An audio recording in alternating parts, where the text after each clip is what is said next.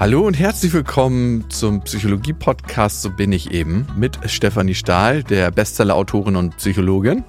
Und mit Lukas Klaschinski, dem Psychologen und Bestseller-Autor in Spee. Steffi, hör auf damit. Äh, nennt man das schon positive Visualisierung oder wie? hey, stell dir mal vor, dann wird es doch ganz anders. Nein, aber ja, mein neues Buch kommt am 1.2. Fühl dich ganz. Das ist ein psychologisches Sachbuch zum Thema Fühlen und wie man sich dann auch wirklich ganz fühlt. Und zwar eine emotionale Reise, ist ein Buch zum Fühlen. Ich bin sehr gespannt. Ja. Und sehr aufgeregt ist er. Ja. Steffi, es geht ja heute um den Sinn des Lebens. Ne? Und ich finde, das ist so ein großes Thema. Finde deinen Sinn des Lebens. Ich habe da ein bisschen andere Perspektive drauf, aber ich will dich als erstes fragen, in welchen Momenten in deinem Leben hast du für dich gespürt, du hast einen Sinn im Leben? Mm, ich bin in der äußerst dankbaren Situation, dass ich den grundsätzlich spüren darf, mhm. weil ich einfach mit meiner Arbeit vielen Menschen helfe. Und dadurch ist mein Sinn des Lebens eigentlich schon per se ein bisschen definiert durch meine Bücher, durch die Gespräche, die ich mit Menschen fühle, durch die Podcasts. Und das ist natürlich auch ein gutes Lebensgefühl. Mhm, mh. Und gibt es auch außerhalb deiner Arbeitssituation, wo du das spürst, wo du merkst, so, ah, okay, deswegen bin ich eigentlich am Leben und das gibt meinem Leben einen Sinn? Ja, eigentlich immer in Momenten, wo ich in freundlicher und wohlwollender und zugewandter und mitfühlender Verbindung bin mit anderen Menschen. Mhm. Also eigentlich immer dann, wenn du in Beziehung bist, ne? Ja, also in guter Beziehung. Ja. also, groß und klein zugleich, ne? Manche denken ja immer, es muss so was riesengroßes sein, der Sinn des Lebens, diese eine Sache. Und wenn wir die gefunden haben, verändert sich alles fundamental. Aber es ist eine Sache, die wir immer wieder erleben können in Beziehung sein. Wie ist es denn bei dir, Lukas? Mm. Das ist eine Sache, die mich immer noch begleitet und mich auch ganz schön aufschreckt immer wieder. Ich hatte ja ein Nahtoderlebnis in Südafrika. Ich war kiten und ich bin nicht so ein sonderlich guter Kiter. Darum habe ich mir einen Kiteboardlehrer genommen. Ich hatte das dir schon erzählt, dass ich am Strand lang gefahren bin, dann hin und zurück, hin und zurück und dann ist der Kite irgendwann in den Boden gekracht und der Kite-Lehrer hat ihn hochgenommen und äh, ich habe gesagt, okay, starten. Und in dem Moment, wo er den Kite losgelassen hat, der ist ja immer durch Leinen an mir befestigt, hat es mich so in die Luft gerissen. Also so ein Ruck, so bam. Und ich war in der Luft, zehn Meter über dem Boden. Und ich habe so runtergeguckt und ich wusste, ich werde sterben. Und erst kam so ein Gefühl von tiefer Ohnmacht in mir auf. Also weil der Kite sich verheddert hatte, ne? Der war nicht mehr steuerbar. Der war nicht mehr steuerbar. Die Leinen waren vertüdelt und das hatte ich nicht gesehen. Und in dem Moment, wo du ihn dann startest, das ist, kann recht gefährlich sein, fliegt er natürlich unkontrolliert. Und beim Kiten gibt es einen Kite-Loop. Da fliegt der Drachen so ein Looping und da baut er besonders viel Power auf. Und das ist passiert. Das heißt, er hat super viel Kraft aufgebaut. Ich hing da dran und war dann, als ob ich einfach wie durch einen Gummiband in die Luft katapultiert wurde. Und ich war zehn Meter über dem Boden und unter mir war Sand und ich wusste, wenn ich da drauf krache, dann sterbe ich. Ich wusste wirklich in dem Moment mit allem, was ich hatte, ich sterbe. Warst du aufgeregt? das ist viel größer als Aufregung. Das ist so, als ob jemand alles in dich reinpumpt an Gefühlen, was du jemals hattest. Das ist so überwältigend an allen, von allen Gefühlen, dass du einfach dich ohnmächtig fühlst. So ein ganz tiefes Gefühl der Ohnmacht. Hattest du das schon mal so ein ganz tiefes Gefühl der Ohnmacht? Ich glaube nicht. Ich wusste, ich sterbe. Und im ersten Moment war dann so ein Schock, dass ich dachte, wow, das ging schnell. Diese paar Jahre, die ich hier auf der Erde verbracht habe, das ging sehr, sehr schnell vorbei. Und ich war so dankbar, dass ich das alles erleben durfte. Und dann kam so eine tiefe Traurigkeit in mich rein, dass ich gern noch länger Papa gewesen wäre, dass ich das sehr kurz nur erlebt habe. Und in dieser tiefen Traurigkeit ging es dann auch schon wieder runter. Und ich bin mit dem Kopf und mit der Schulter zuerst auf den Boden aufgeknallt und war dann erstmal weg. Und dann kam der Krankenwagen, mein Neoprenanzug wurde aufgeschnitten. Wie war denn das, als du gemerkt hast, dass du noch lebst? Hm. Also im ersten Moment, als ich aufgewacht bin, habe ich erstmal meine Füße bewegt, weil ich dachte, okay, ich lebe, aber ich bin querschnittsgelähmt. Querschnittsgelähmt. Ich hatte einen ganz, ganz krassen Schmerzen im Nacken, so ein pocherndes Stechen, weil ich ja mit dem Kopf zuerst aufgeprallt bin. Und dann war das erste, was ich gemacht habe, ist meine Füße bewegt so leicht, so, okay, ich kann die noch bewegen. Aber wenn ich jetzt eine falsche Bewegung mache, dann bricht mein Hals, weil der hat sich so instabil angefühlt. Und dann kam der Krankenwagen, dann kam ich auch auf so eine Schiene und im Krankenwagen dann musste ich die ganze Zeit weinen. Also es war so, als ob alles, was sich da aufgestaut hat an Gefühlen, einfach aus mir rausgeflossen ist. Und ich hatte so eine tiefe Dankbarkeit äh, und dachte so, wow, du hast überlebt, du hast, du hast überlebt. Und ich wusste nicht genau warum, aber ich muss, ich glaube einfach, ich weiß nicht, ich glaube nicht irgendwie so an übernatürliche Sachen. Aber ich glaube einfach auch, um noch länger Vater sein zu können. Hat mich irgendwas noch am Leben gelassen.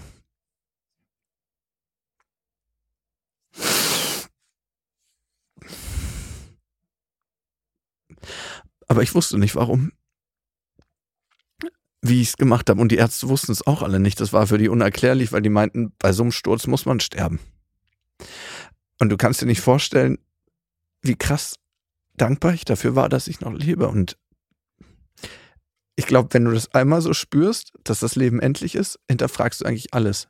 So, wie hast du bisher gelebt und hast du eigentlich das Leben so geführt, wie du es leben wolltest? Weil wenn wir so leben, dann merken wir eigentlich nie, dass es irgendwann zu Ende ist, ne? Oder? Also, ja, ich habe ja ein Riesenthema damit. Ich denke da jeden Tag drüber nach. Ja, wir denken drüber nach und das habe ich auch und irgendwie ist da eine Angst, aber wenn du auf einmal spürst, dass es einfach zu Ende ist. Ist nochmal was anderes, ne? Ja, das ist so wie was intellektuell erfahren und mit dem ganzen Körper spüren.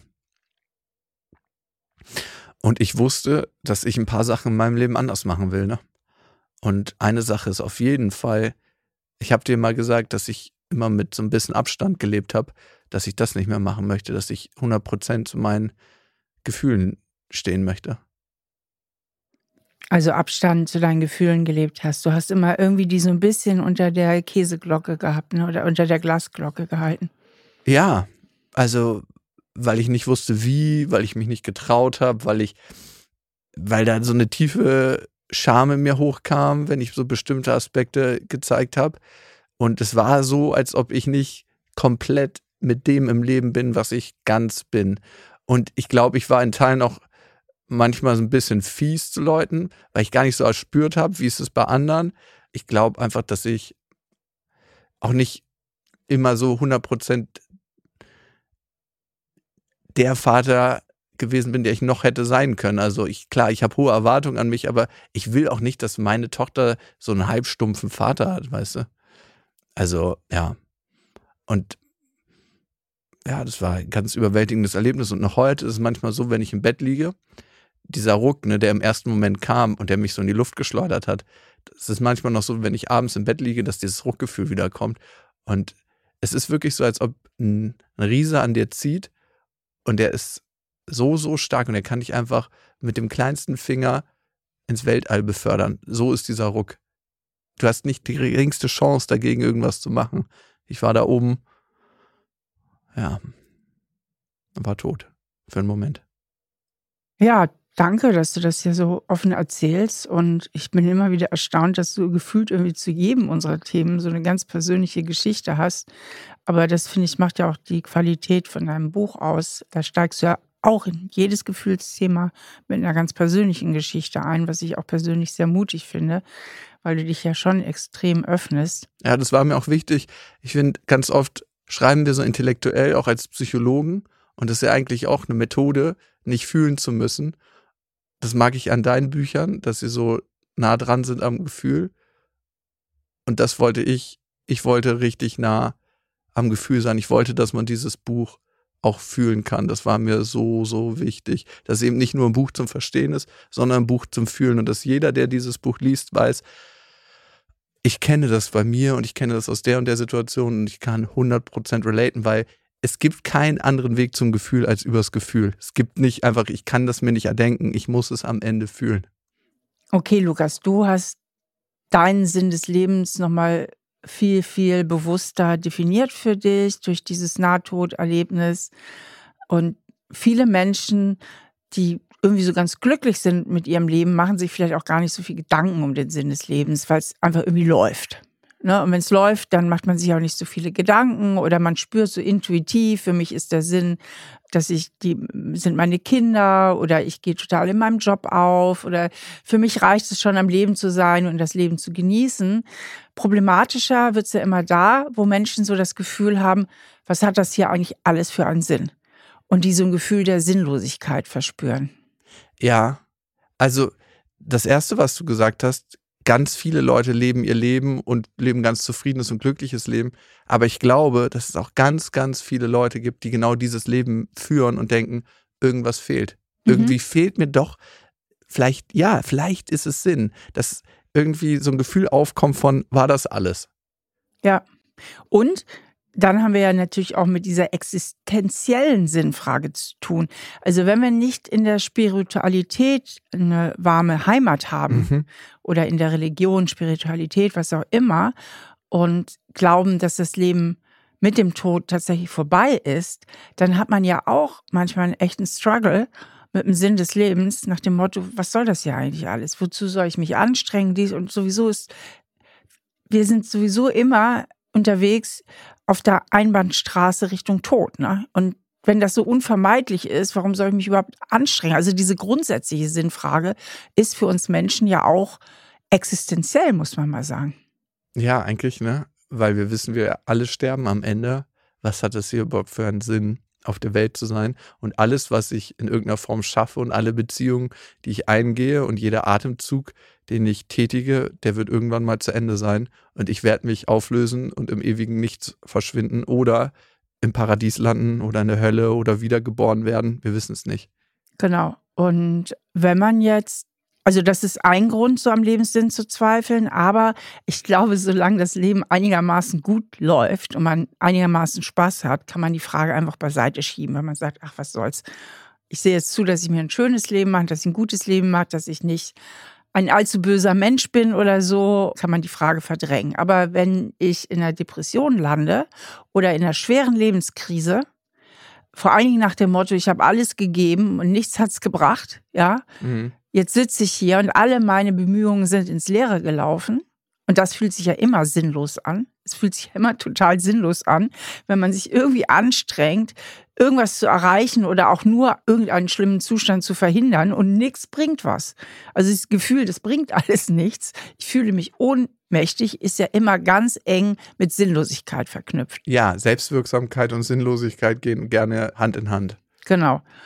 Und wie gesagt, das hat man eben oft bei Depressionen. Das ist aber nochmal auch wie man aus einer Depression herausfindet, ist ja, haben wir ja hier nicht nur in unserem Podcast besprochen, sondern da gibt es auch sehr viel Literatur zu. Also wir wollen jetzt nicht so tief in das Thema Depression einsteigen, aber vielleicht in dieses Thema für Menschen, die irgendwie so das Gefühl haben, boah, was soll das hier manchmal alles so? Mhm. Und ich glaube, in unserer Gesellschaft gibt es einen fundamentalen Glauben, wir haben uns immer mehr danach ausgerichtet, den Sinn des Lebens im Glücklichsein zu finden. Also es geht eigentlich nur darum, glücklich zu sein. Und ich glaube nicht daran. Ich habe ich nie dran geglaubt, war auch nie der Leitstern für meine Bücher. Ja, also als Psychologen wahrscheinlich ist es nicht so unser Leitstern, aber doch irgendwas in mir ist immer so, ach, eigentlich muss doch alles nur leicht und glücklich sein. Aber wenn ich so wirklich gucke, was hat mich denn so tief verändert, welche Erlebnisse, dann waren es meistens gar nicht so die Momente, wo ich wirklich glücklich war, sondern auch ganz viele Schmerzmomente und ganz viele Momente, die ganz schön tragisch waren und die mich dann geformt haben. Also ich glaube, eine Sache, die man aufgeben kann, wenn man den Sinn des Lebens sucht oder den erleben möchte, und ich glaube eher daran, dass wir ihn erleben können, ist das Aufgeben, dass wir immer nur happy sein müssen und dass wir glücklich durchs Leben gehen müssen die ganze Zeit. Ja, also für mich formatiert sich der Sinn des Lebens eigentlich am meisten darin, dass man mitmenschliche Werte lebt. Also das ist für mich persönlich das Sinnvollste, was man tun kann. Und wenn man wirklich nach seinen Werten lebt, dann kann man auch über sich selbst und seine Ängste hinauswachsen. Das hat mhm. Viktor Frankl ja so wunderbar beschrieben, der ja auch diese Logotherapie, also sprich Sinntherapie entworfen hat der hat ja wirklich auch mit KZ-Insassen und Insassinnen gearbeitet und hat festgestellt, er war ja selbst auch Jude, hat den Zweiten Weltkrieg überlebt. er hat festgestellt, dass du selbst das Schlimmste vom Schlimmsten noch ertragen kannst, wenn du dem irgendeinen Sinn abgewinnen kannst. Und in einer schlimmen Situation, wie zum Beispiel im KZ, gab es halt Menschen, die eben anderen eben auch geholfen haben oder versucht haben, einfach jemand anders zu stabilisieren. Und das gab ihnen zum Beispiel für diesen Moment Sinn. Ich habe auch ein interessantes Beispiel. Ich habe mal ein längeres Gespräch mit jemandem geführt, der war Entführungsopfer und der war mehrere Wochen als Geisel und seine Eltern waren mit in der Geiselnahme und er wurde als letztes freigelassen und hat das relativ unbeschadet überlebt. Also körperlich, aber auch psychisch. Ne? Und das musst du erstmal machen, wenn du so lange in Geiselhaft warst. Und Jahre später hat er in der Bank gearbeitet und man würde jetzt denken, das ist eine ganz stabile Person und hat einen Burnout gekriegt. Und was war der entscheidende Unterschied? In der einen Situation hatte er eine Aufgabe, hat sich um die Geiseln gekümmert, haben sich, hat sich um das Wohlbefinden gekümmert und in der anderen Situation hat er Zahlen hin und her geschoben und hat gesagt, er hatte gerade überhaupt keine Aufgabe. Und das finde ich ist so krass. Sobald du eine Aufgabe im Leben hast, die du als sinnvoll empfindest, und das zeigen ja auch die Zahlen, zum Beispiel bei älteren Menschen, da wurden 1200 ältere Menschen befragt, wenn die keinen Sinn mehr im Leben hatten, sind die doppelt so schnell gestorben. Und der Sinn fällt ja meistens weg, wenn man das Gefühl hat, keiner braucht mich eigentlich mehr. Oder keiner freut sich mehr darüber, dass es mich gibt. Und das zeigt mal wieder, wie sozial wir sind als Wesen, ne? dass es ganz tief in uns programmiert ist, dass wir eigentlich dafür gemacht sind, miteinander zu agieren, in einer Gruppe, uns umeinander zu kümmern. Und das ist ein Sinn im Leben, in Beziehung zu gehen, mit sich selbst, mit anderen, anderen zu helfen, äh, vielleicht auch in einem Verein. Das kann total sinnstiftend sein. Ja, sinnstiftend ist eben auch, wenn man sich selbst so das Rückgrat stärkt und seine eigene Ich-Angst überwindet und für Dinge eintritt, die man für richtig hält. Mhm. Na, das muss nicht immer nur den anderen helfen sein. Das, ja, gut, wenn man für Gerechtigkeit eintritt, das ist natürlich auch helfen, aber dass man einfach auch für Dinge in diesem Leben eintritt und eine Stimme hat. Und das manchmal ja gar nicht so leicht. Und das können ja schon kleine Situationen bei der Arbeit sein, wo der Chef irgendjemanden zusammenstaucht und man merkt, man hat da so ein tiefes Ungerechtigkeitsempfinden und möchte eigentlich was sagen, hat aber so Angst um den eigenen Job, dass man die Schnauze hält.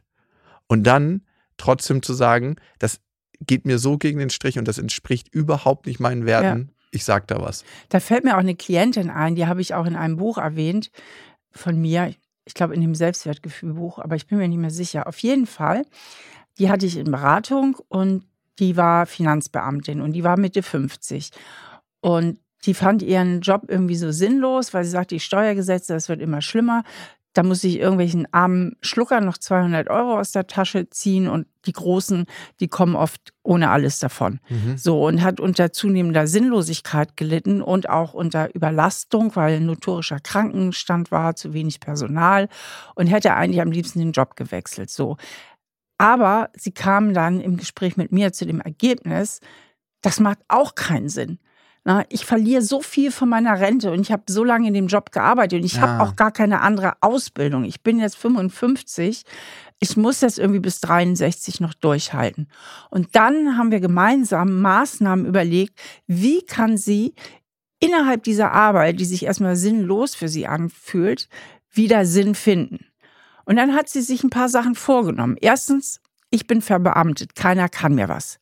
Und wenn mein Chef mir unsinnige Anweisungen gibt, die ich einfach nicht nachvollziehen kann, dann mache ich den Mund auf. Ja. Was soll er denn machen? Ne? Ja. Also, ich, also ich fange an, mich zu wehren. Ja. Zweitens hat sie beschlossen, ich setze mich nochmal ganz genau mit der Steuergesetzgebung auseinander. Also ich gehe da noch tiefer rein, um für die armen Schlucker, die zum Teil ja auch meine Mandanten sind, oder beziehungsweise, was heißt Mandanten, Klienten, nein, meine Kunden sind, sozusagen die Steuererklärung machen, irgendwie noch das Beste rauszuholen. Auch gut. Und das dritte war, ich werde noch viel, viel offener für meine Kollegen und Kolleginnen sein, mehr Anteil nehmen an denen, mehr ins Gespräch gehen, mehr öfter mal fragen, wie geht es dir, freundlich sein, für gute Stimmung und Freundlichkeit im Büro sorgen und das gibt mir auch nochmal Sinn. Also sie hat dann drei Maßnahmen sich überlegt, ähm, wie sie innerhalb von ihrem Job nochmal Sinn finden kann. Und dann hat ihr das sogar auch nochmal richtig Spaß gebracht, weil sie plötzlich ja auch wieder Handlungsspielräume hatte. Mhm. Handlungsspielraum und Sinn erleben gehört eben eng zusammen, wie du eben sagtest, Selbstwirksamkeit, ne? dass man sich nicht so ohnmächtig und so ausgeliefert fühlt. Das heißt, wenn man also in einer Lebenssituation ist wie diese Klientin und das Gefühl hat, es macht jetzt echt auch keinen Sinn, alles hinzuwerfen, wäre jetzt einfach unklug. Mhm. Sich zu überlegen, wie kann ich denn innerhalb der Bedingungen, die ich habe, Sinn finden. Ja. Und wie ging es dir dann damit? Viel, viel besser. Also Krass, ne? sie hatte dann tatsächlich auch wieder Spaß an ihrem Job. Mega und gute, schön. gute Resonanz. Und was sie auch wahnsinnig gut getan hat, sich mal zu wehren, auch gegenüber von ihrem Chef. Na, einfach mal, weil der war schwierig, der hat zum Teil so auch so sinnlose, ne? Und sie hat einfach sich mehr gewehrt, auch dass sich der Kontakt zu ihren Kollegen nochmal verändert hat.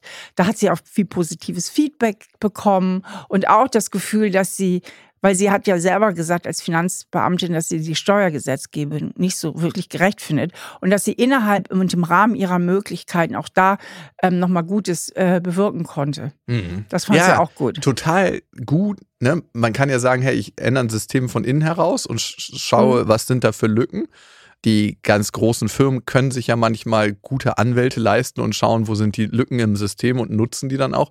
Und jemand, der nicht so viel Kapital zur Verfügung hat, kann die eben nicht erkennen und braucht jemand, der im System arbeitet. Ja, und die haben ja auch keinen Steuerberater oder so. Ja, genau. Ja. Aber müssen im Verhältnis viel, viel mehr abdrücken. Also, ja. ne, weil sie auch viel weniger zur Verfügung haben. Super schön, die Geschichte, finde ich, weil sie sehr, sehr gut zwei Punkte aufmacht, wo wir Sinn erfahren. Das erste, was sie ja nicht mehr hatte, war eigentlich eine Aufgabe im Unternehmen, die ja. sie als sinnvoll erlebt hat. Genau. Also sie hat eigentlich ihre Zeit da verschwendet und gesagt so, es ist wurscht, ob ich da hingehe oder nicht. Mhm. Und das, wo ich meine Lebensenergie reinstecke, trägt eigentlich zu nichts bei. Und das ist eines so der schrecklichsten Gefühle, die man haben kann. Richtig. Einfach so zu, der Nutzlosigkeit im Grunde. Ja, und ich glaube, es gibt nicht wenige Menschen, die schleppen sich zur Arbeit genau mit diesem Gefühl. Und das andere, was deine Klientin erfahren hat, ist, dass sie wieder ein Gefühl von Zugehörigkeit bekommen hat. Und dadurch erleben wir auch Sinn. Sie hat sich wieder mit ihren Kolleginnen und Kollegen verbunden gefühlt, weil sie für sich eingestanden ist und weil sie ihre Kolleginnen und Kollegen besser gehört hat und besser mit denen in Kontakt gegangen ist. Und das sind zwei ganz, ganz wichtige Sachen im Leben, wie wir Sinn erleben. Also cool, dass ihr auf dieses Konzept zusammengekommen seid. Es macht bestimmt auch total Spaß, so eine Stunde, ne, wo man so, oder so ein Weg, den man dann zusammengeht und wie sich was verändert im Leben. Absolut. Deswegen sage ich, ich habe ich habe ja das große Glück, dass mein Beruf per se einfach sinnstiftend ist. Und ähm, ich denke aber jetzt ganz konkret sollte jeder, der so mit seinem Sinn etwas hadert, sich überlegen, was sind eigentlich wirklich Werte in meinem Leben, die ich leben möchte mhm. und wie kann ich die noch mehr in mein Leben einbringen. So auch als Leitplanke sozusagen oder als Leuchtstern. Genau. Ich glaube, wenn wir die klar haben, unsere Werte, was ist uns wirklich wichtig? Also, was wäre, wenn ich da oben am Himmel gewesen wäre und wüsste, ich wäre jetzt tot? Was hätte ich in meinem Leben eigentlich vermisst? Was hätte ich gern noch gemacht? Wem hätte ich was gerne noch gesagt? Was ist das Leben, was ich eigentlich gerne geführt hätte? Und da geht es nie darum, irgendwie reich und berühmt zu werden. Das wird uns ja oft so vorgegaukelt, dass das das ist, was so das Lebensziel sein sollte. Wenn du irgendwie in die Werbung guckst. Da geht es immer darum, schön zu sein, reich zu sein, ein dickes Haus zu haben, ein dickes Auto zu fahren. Aber was ist es eigentlich in mir, was ich wirklich vom Leben möchte und was traue ich mich nicht zu sagen? Und für mich läuft es eigentlich immer auf zwischenmenschliche Beziehungen raus. Und da lasst uns doch mal ein paar Werte vielleicht aufzählen, die man da noch mehr leben könnte. Also mir fällt zum Beispiel ein, Wohlwollen ist für mich ein ganz hoher Wert. Nicht ja. immer gleich das Schlechteste annehmen mhm. und meinen Mitmenschen mit Wohlwollen zu begegnen. Das ist so, ja, ich würde gern kurz da stehen bleiben, weil das ist so ein wichtiger Punkt, finde ich ich war gerade auf Bali und habe da eine Kultur erlebt, die nochmal ganz anders ist als die Kultur, die ich hier erlebe. Auf Bali gibt es den Gruß Swastiastu, der heißt, ich sehe deine Seele. Ne?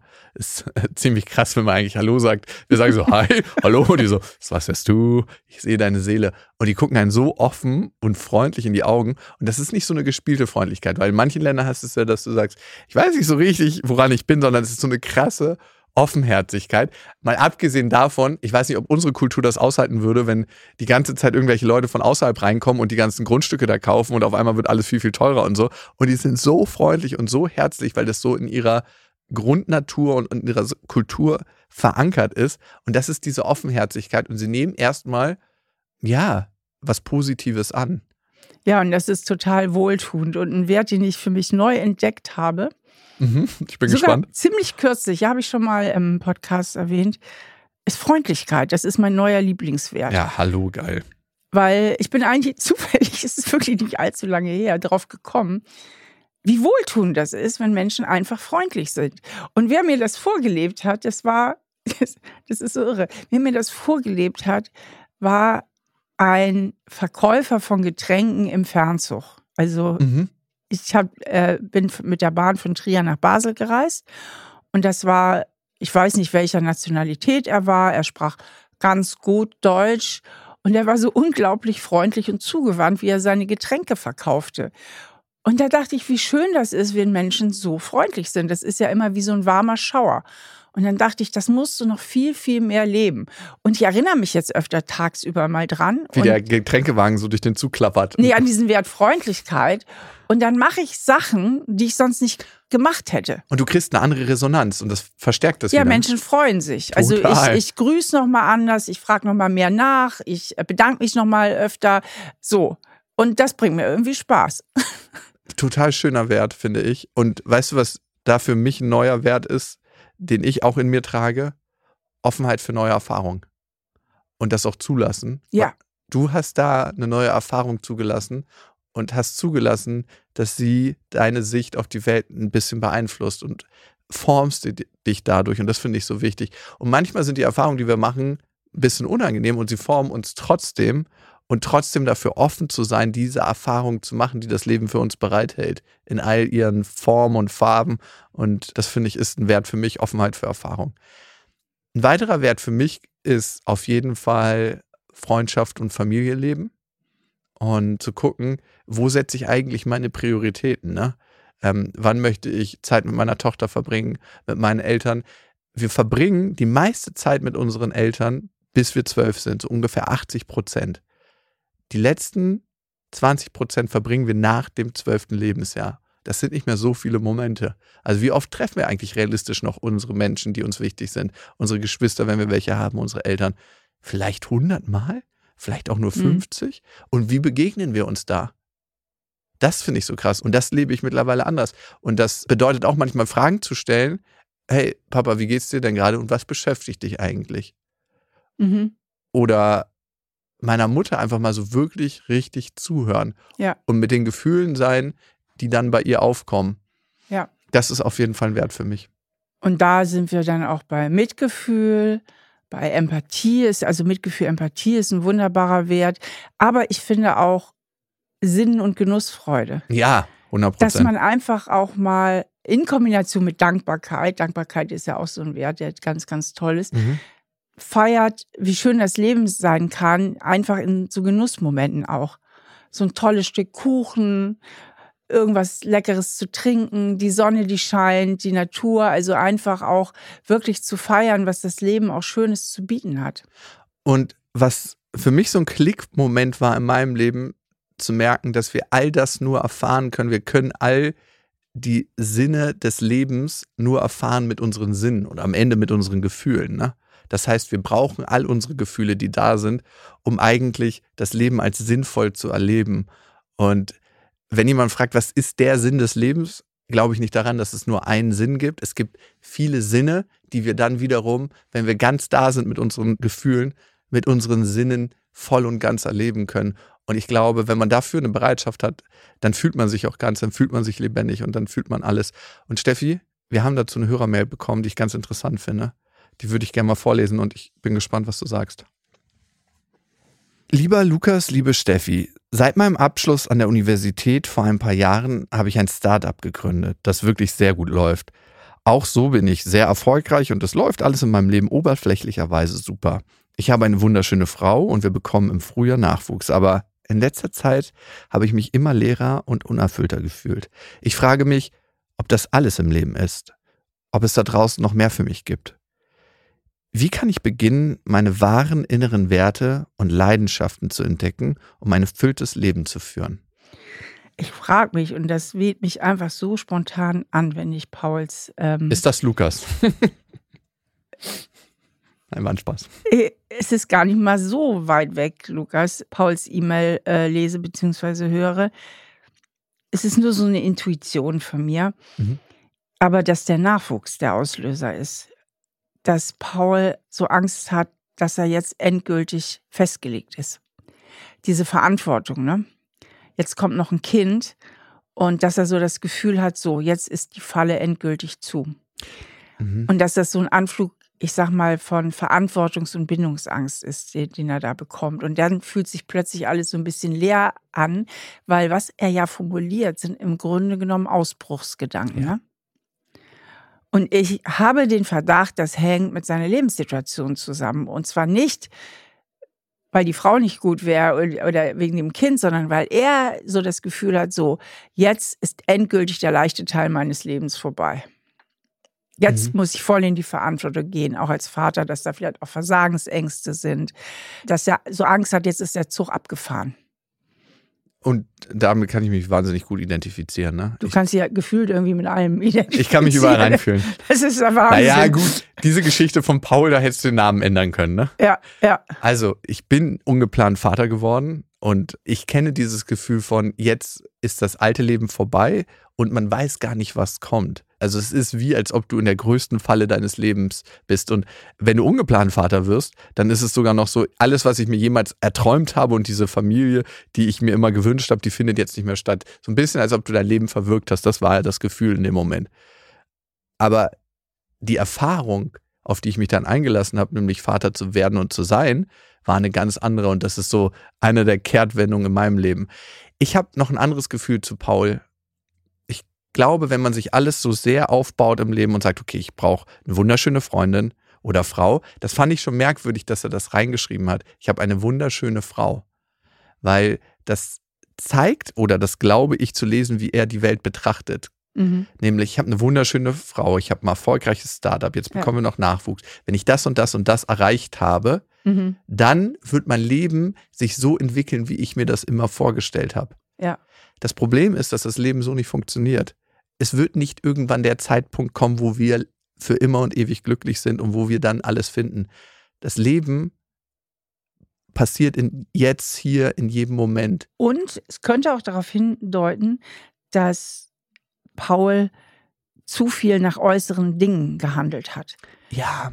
Startup, ich muss erfolgreich sein, ich muss eine super schöne Frau haben und zu wenig wirklich nach inneren Werten und zu wenig wirklich mit seinem Gefühl verbunden war und sich fragte, was will ich eigentlich wirklich im Leben? 100 Prozent. Und ich glaube, da ist ein großer Teil in ihm, der wahnsinnig vernachlässigt ist. Und was ist das für ein enttäuschendes Erlebnis, wenn du dann all das hast, wenn du dieses Startup gegründet hast und du merkst, du hast 50 Mitarbeiter und es ist alles so, wie du es dir immer vorgestellt hast und es stellt sich nicht dieses Gefühl ein. Du hast diese tolle Frau an deiner Seite, die noch wahnsinnig gut aussieht und die jeder andere begehrt und du bist mit ihr zusammen und es stellt sich trotzdem nicht das Gefühl ein.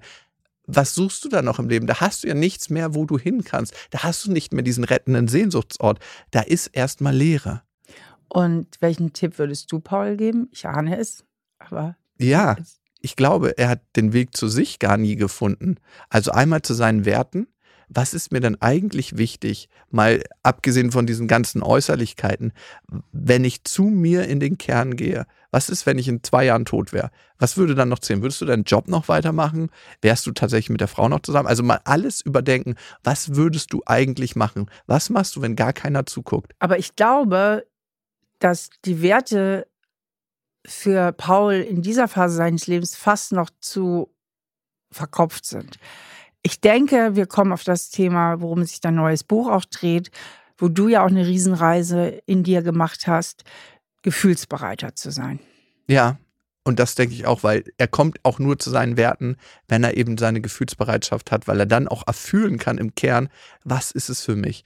Und meistens, wenn wir so ein großes Leben im Außen führen, ist das sehr, sehr schnell und wir haben eigentlich nicht das Gefühl für diesen Moment, weil wir immer schon im Plan, im Äußeren sind, es muss weitergehen, es muss das, es muss das. Die Produktionstage hier sind ja auch manchmal ganz schön anstrengend, wo wir immer im nächsten Schritt, im nächsten Schritt sind. Und wir müssen uns richtig konzentrieren auf diesen Moment, den wir haben. Und das braucht auch Gefühlsbereitschaft. Also die Achtsamkeit, und das kann ich Paul raten, versuche achtsamer zu sein in den Momenten, die du erlebst. Wie bist du in Kontakt mit jedem Einzelnen? Was fühlst du dabei?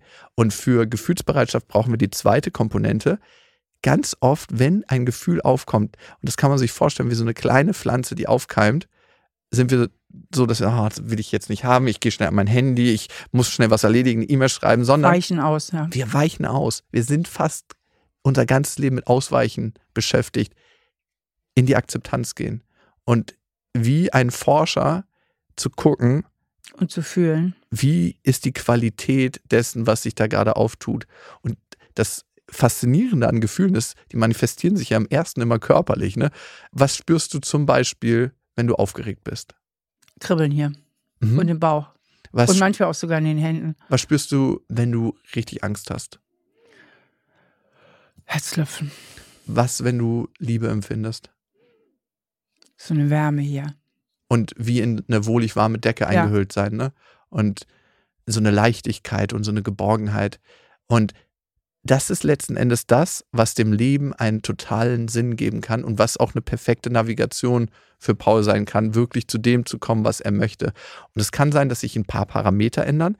Und dass sich das Leben für ihn dann auch viel lebendiger anfühlt. Wenn er nämlich auf so einem Funktionsmodus ist mhm. Ne, und noch nicht mal merkt, und ganz viele Menschen merken ja gar nicht, dass sie auf einem Funktionsmodus laufen, dann fühlt sich das Leben einfach auch nicht so lebendig an. Und je mehr er den Mut aufbringt, zu fühlen, was er fühlt und Gefühle zuzulassen, die auch schmerzhaft sind und unangenehm sind. Aber nur dann kann er ja überhaupt mit denen weitergehen und die auch mal verarbeiten, wird er seinen Zugang zur Lebendigkeit finden. Und dann fühlt sich das Leben auch wieder schön an und lebendig 100%. an. Und dann kriegt das Leben auch wieder Farbe.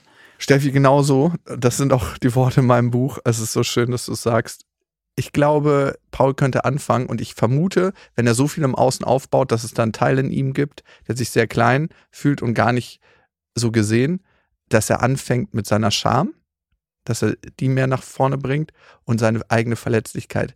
In welchen Momenten vermeide ich eine Situation, weil ich eigentlich mich nicht verletzlich zeigen möchte? Und wenn du dahin gehst, Paul, und das mit Menschen teilst, die in deinem Vertrauenskreis sind und vielleicht als erstes mit deiner Frau, hey, ich merke gerade, wir haben all das, wir haben dieses Haus vielleicht, wir haben dieses große, erfolgreiche Unternehmen, wir kriegen jetzt sogar Nachwuchs, aber ich spüre gerade, dass ich irgendwie mich ganz schön leer fühle und gar nicht weiß, welchen Sinn ich gerade habe.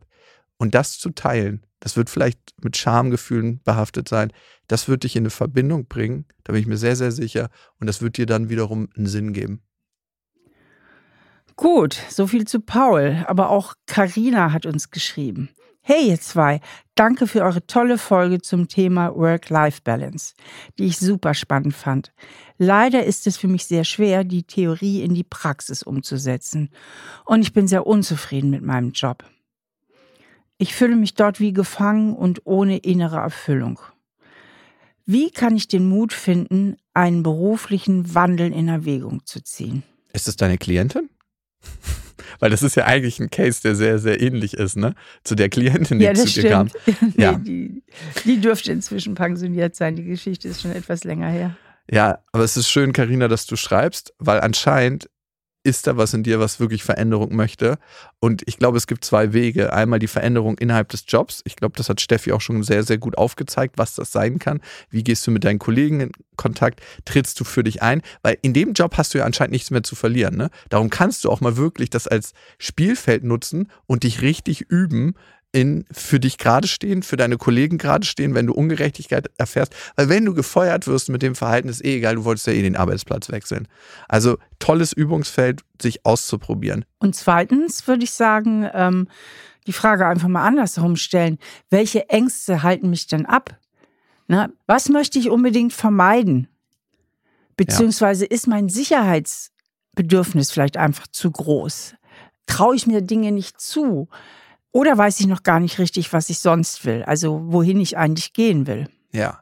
Und wovor schützen mich diese Gefühle, ne? Also vor welcher Erfahrung, die ich eigentlich machen könnte.